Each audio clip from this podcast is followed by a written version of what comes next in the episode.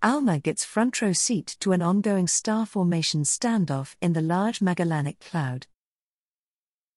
While using ALMA to observe large star forming regions in the Large Magellanic Cloud, scientists discovered a turbulent push and pull dynamic in the star forming region, 30 Doradus. Observations revealed that despite intense stellar feedback, gravity is shaping the molecular cloud, and against scientific odds, is driving the ongoing formation of young, massive stars. The observations were presented today in a press conference at the 240th American Astronomical Society meeting in Pasadena, California, and are published in the Astrophysical Journal. 30 Doradus is a large star forming region located next door to the Milky Way, just 170,000 light years away, in the heart of the large Magellanic Cloud's famed Tarantula Nebula. It is home to the most massive cluster of stars in the cosmic neighborhood, creating a perfect target for scientists seeking to understand the birth and evolution of stars. At the heart of 30 Doradus lies a sparkling stellar nursery that has witnessed the birth of over 800,000 stars and protostars, including half a million hot, young, and massive stars. The region is of interest to astronomers studying star formation and galactic evolution because of the ongoing effects of gravity and stellar feedback, enormous energy released back into the region by young and massive stars can slow down star formation. Gravity and feedback compete against each other to manage star formation rates. Using ALMA's highly sensitive Band 6 receivers, astronomers made new observations of 30 Doradus that led to a surprising revelation about the molecular cloud. Stars form when dense clouds of gas cannot resist the pull of gravity. Our new observations reveal clear evidence that gravity is shaping the thickest parts of the clouds while also revealing many lower density cloud fragments which are too turbulent for gravity to exert much influence. Said Tony Wong, a professor at the University of Illinois at Urbana Champaign and the lead author on the new research. We were expecting that the parts of the cloud closest to the young, massive stars would show the clearest signs of gravity being overwhelmed by feedback, resulting in a lower rate of star formation. Instead, these observations confirmed that even in a region with extremely active feedback, gravity's presence is still strongly felt, and star formation is likely to continue. The outstanding resolution and sensitivity of ALMA allowed us to map the entire region of 30 Doradus in the southern skies. Says Monica Rubio, professor at the University of Chile and associate researcher of the Center for Excellence in Astrophysics and Associated Technologies in Chile, a specialist in the Magellanic Clouds and co author of this study.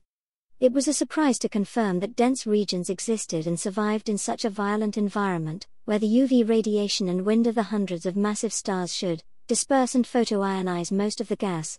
We are sure that the excellent conditions of the skies in northern Chile for millimeter wave observations, and the power of ALMA will continue to astonish us with important discoveries in the coming years.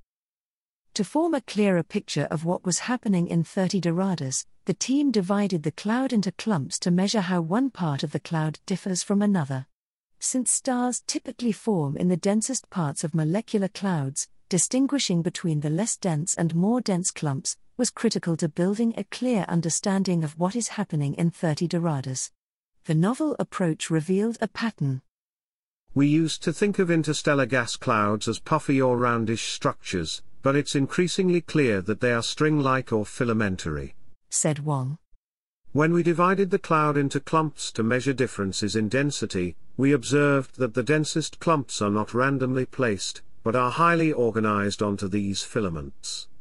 The filaments themselves appear to be shaped by gravity, so they are probably an important step in the process of star formation. Unlike the Milky Way, which experiences a relatively slow and steady star formation rate of roughly 7 stars, or the equivalent of 4 solar masses, each year, 30 Doradus home galaxy, the LMC, and its star forming regions go through boom and bust cycles, which often results in periods of intensely paced star formation. The team hopes that the new findings and additional future research will shed light on the differences between the Milky Way and other, more active star forming galaxies, including how the competition between gravity and feedback shapes molecular clouds and impacts stellar birth rates.